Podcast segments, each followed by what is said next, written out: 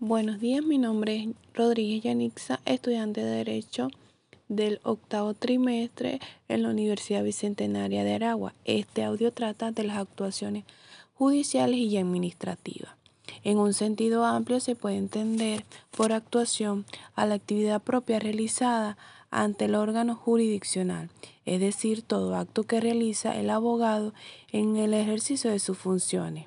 Se puede decir que la actuación es judicial cuando está integrada por los tribunales y administrativa cuando se compone por los órganos de la administración pública.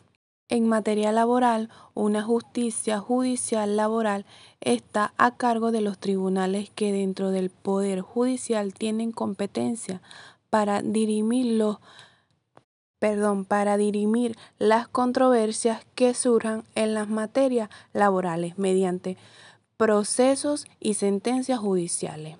Justicia administrativa laboral trata cuando esa competencia está atribuida por el legislador a los órganos administrativos laborales.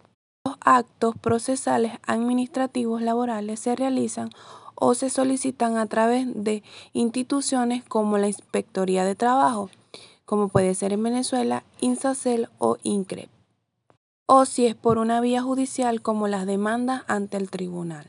Es importante mencionar que las actuaciones judiciales comienzan con la demanda, la cual comienza con el debido proceso que se encuentra consagrado en el artículo 49 y 51 de la Constitución venezolana.